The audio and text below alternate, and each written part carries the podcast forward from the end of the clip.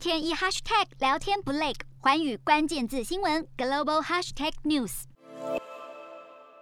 外交抵制北京冬奥的行列再加两国，随着欧盟近期针对是否抵制冬奥的讨论依旧没有达成共识。丹麦、荷兰十四号双双宣布不派官方外交代表团出席北京冬奥，而且明白表明是因为关注中国的人权问题。以美国为首，目前已宣布不会派外交团参加北京冬奥的国家，包含美国、英国、加拿大、澳洲、立陶宛、爱沙尼亚、拉脱维亚、荷兰、丹麦、比利时、瑞典、纽西兰以及日本。不过，不是每个不出席的国家都是以人权为考量，或是称之为外交抵制。像是瑞典跟纽西兰表示不出席是。疫情缘故，日本则在声明中提到人权法治，但强调不以特定术语定义不出席的决定。多国外交抵制，但选手还是会正常出赛。德国奥会担心资安风险，建议参赛选手不要带个人手机到中国，改用统一发配的手机。除了德国，荷兰和英国也警告选手被中国安全单位监控的风险。